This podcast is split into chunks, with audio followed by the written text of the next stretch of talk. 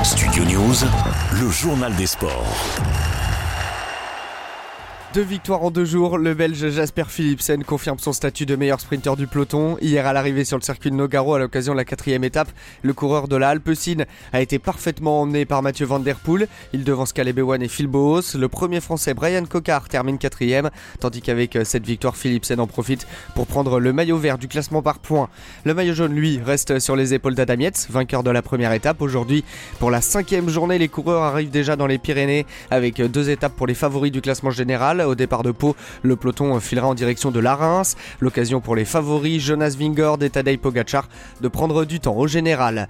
Sur le gazon londonien, la deuxième journée de Wimbledon a été marquée par de fortes précipitations.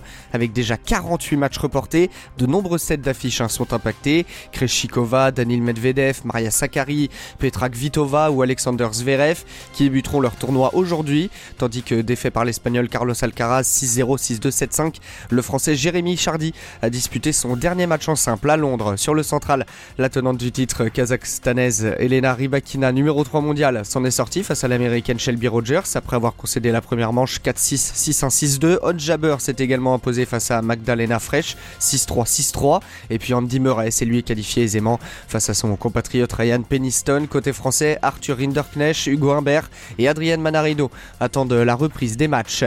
Le technicien espagnol Luis Enrique va être nommé aujourd'hui nouvel entraîneur du PSG à l'issue d'une conférence de presse donnée par le club. L'ancien entraîneur du FC Barcelone et de la sélection espagnole de football était pressenti depuis plusieurs semaines, tandis qu'après seulement un an sur le banc parisien, le départ de Christophe Galtier a été acté hier. Enfin, l'ancien joueur de l'équipe de France et légende des Verts, Georges Beretta, est mort. Capitaine des Verts et de l'équipe de France, natif de Saint-Etienne, a succombé après une longue maladie, a annoncé le club mardi soir.